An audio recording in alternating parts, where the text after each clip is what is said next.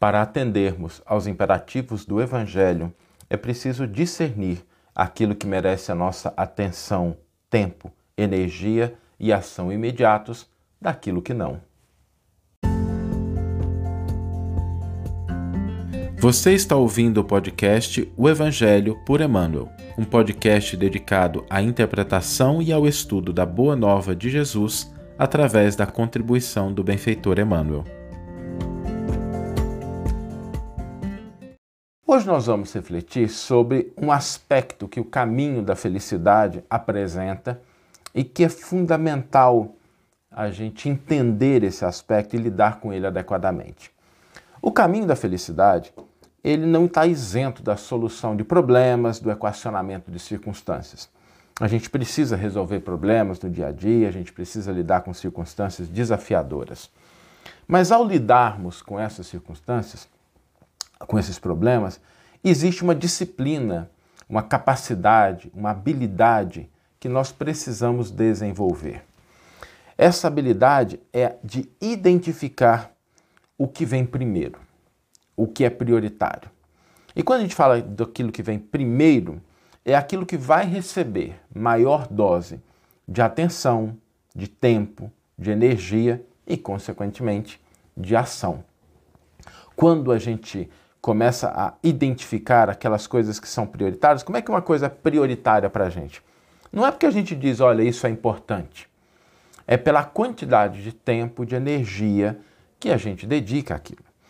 E essa distinção daquilo que é prioritário, daquilo que deve ser tratado primeiramente, daquilo que não, ela é muito importante.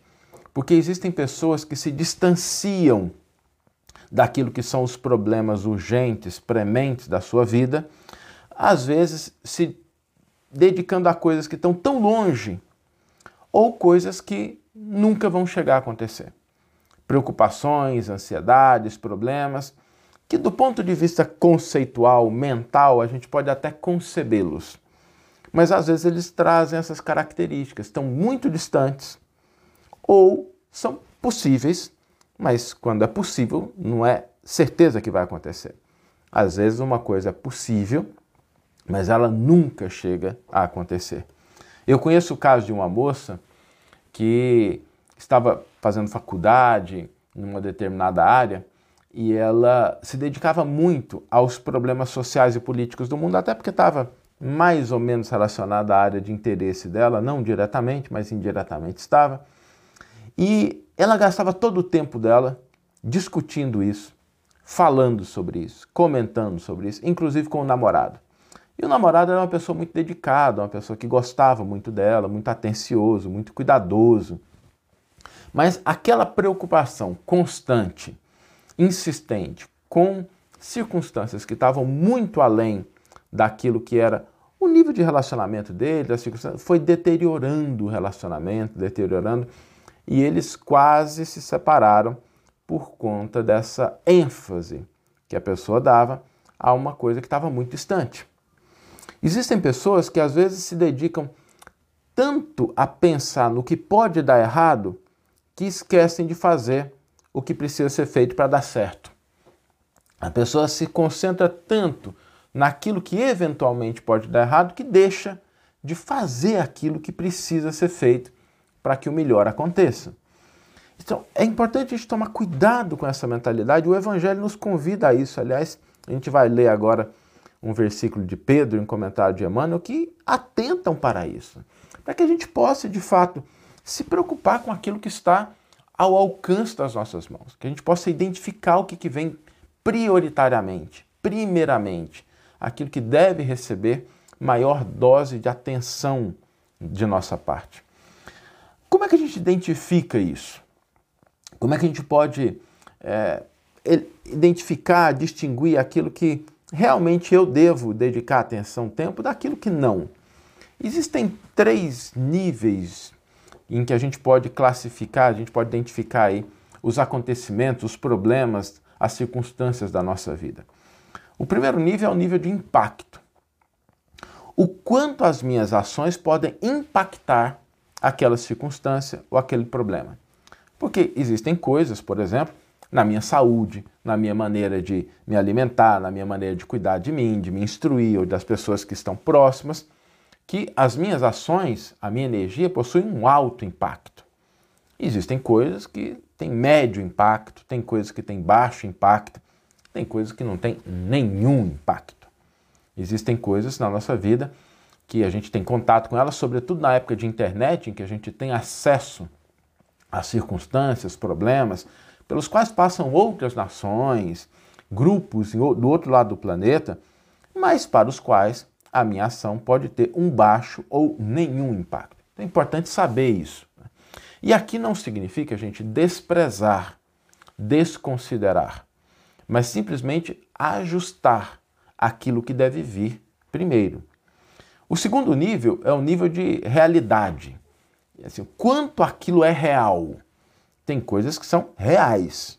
Né? Tem coisas que são ah, tá na sua frente. Você está sofrendo, por exemplo, uma cólica de rins, está passando por um problema de aquilo é real. Você precisa cuidar daquilo naquele momento. Agora tem coisas que são possíveis. Tem coisas que são prováveis, ou invertendo a ordem, né? tem coisas que são prováveis, podem acontecer, tem coisas que são possíveis, que são menos prováveis de acontecer, e existem coisas que são remotas. A possibilidade daquilo acontecer é remoto. Então, mais energia, mais atenção com aquelas coisas que são reais e que são prováveis. E depois com relação ao nível de responsabilidade. Porque existem coisas que são nossas, nossa responsabilidade. Nós devemos fazer. Nós devemos realizar.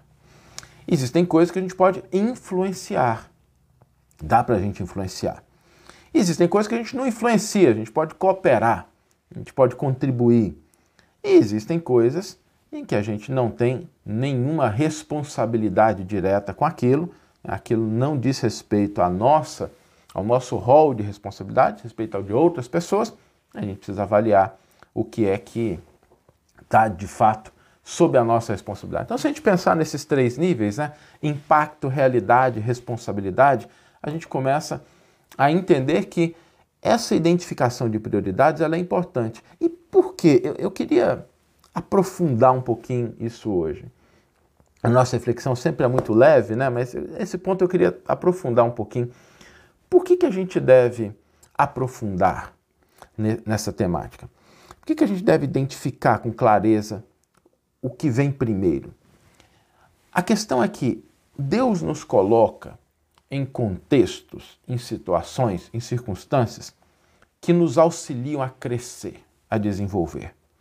Então, boa dose daquilo que nós precisamos desenvolver, aquilo que a gente precisa aperfeiçoar, aquilo no qual a gente precisa se fortalecer, está colocado como oportunidade nas circunstâncias que nos cercam, nos problemas que nos rodeiam.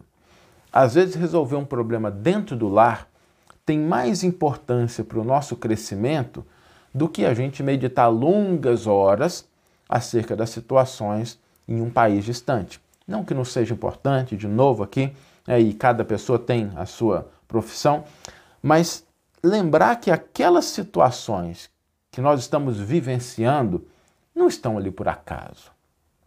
Muitas vezes são elas que nos trazem aquela lição, aquele aprendizado que nós precisamos. E por isso é importante a gente encarar esses desafios que estão próximos com boa vontade. Agora, boa vontade aqui não é só aquela boa vontade no sentido de, ah, não, tá bom, vou lá fazer. Né? É, é utilizar isso como uma alavanca para a gente construir emoções positivas em relação à solução daqueles problemas. Porque todas as vezes que a gente coloca soluções é, conectadas a emoções, a gente age mais nessa direção. Então, a gente agir na direção dessas soluções, os problemas imediatos, os problemas do físico, os problemas sociais que nos dizem respeito, os problemas da nossa espiritualidade, os problemas de relacionamento mais próximo, a gente conectar aquela emoção positiva. Poxa, se eu resolver esse problema meu internamente de reforma íntima, se eu equacionar essa situação no meu ambiente doméstico, se eu auxiliar essa pessoa que está próximo, como é que eu vou me sentir? É, como é que eu vou me sentir do ponto de vista de realização, de contentamento, de cumprimento da minha responsabilidade? E a gente alavancar as nossas energias a partir da conexão de boa vontade para a solução desses problemas que nos dizem respeito. Prioritariamente, primeiramente, aquilo que está dentro do nosso círculo de maior impacto, de realidade concreta e de responsabilidade.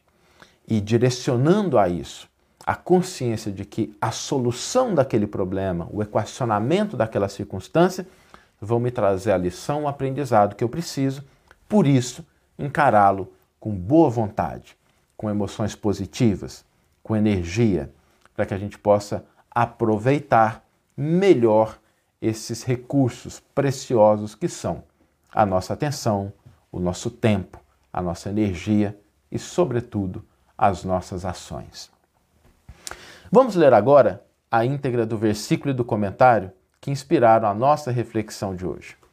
O versículo está na primeira carta de Pedro, capítulo 5, versículo 2, e nos diz o seguinte: Apacentai o rebanho de Deus que vos foi confiado, cuidando dele, não como por coação, mas de livre vontade, como Deus o quer, nem por torpe ganância, mas por devoção. E Emmanuel vai intitular o comentário a esse versículo Trabalhos imediatos. Naturalmente, na pauta das possibilidades justas, ninguém deve negar amparo ou assistência aos companheiros que acenam de longe com solicitações razoáveis. Entretanto, constitui-nos obrigação atender ao ensinamento de Pedro quanto aos nossos trabalhos imediatos. Há criaturas que se entregam gostosamente à volúpia da inquietação por acontecimentos nefastos planejados pela mente enfermiça dos outros e que, provavelmente, nunca sobrevirão. Perdem longo tempo receitando fórmulas de ação ou desferindo lamentos inúteis. A lavoura alheia e as ocorrências futuras, para serem examinadas, exigem sempre grandes qualidades de ponderação. Além do mais, é imprescindível reconhecer que o problema difícil ao nosso lado ou à distância de nós tem a finalidade de enriquecer-nos a experiência própria, habilitando-nos à solução dos mais intricados enigmas do caminho. Eis a razão pela qual a nota de Simão Pedro é profunda e oportuna para todos os tempos e situações. Atendamos aos imperativos do serviço divino que se, que se localiza em nossa paisagem individual, não por meio de constrangimento, mas pela boa vontade espontânea, fugindo cada vez mais aos nossos interesses particularistas e de ânimo firme e pronto para servir ao bem tanto quanto nos seja possível. Às vezes é razoável preocupar-se o homem com a situação mundial, com a regeneração das coletividades, com as posições e responsabilidades dos outros, mas não é justo esquecermos-nos daquele rebanho de Deus que está entre nós. Que você tenha uma excelente manhã, uma excelente tarde ou uma excelente noite e que possamos nos encontrar no próximo episódio. Um grande abraço e até lá.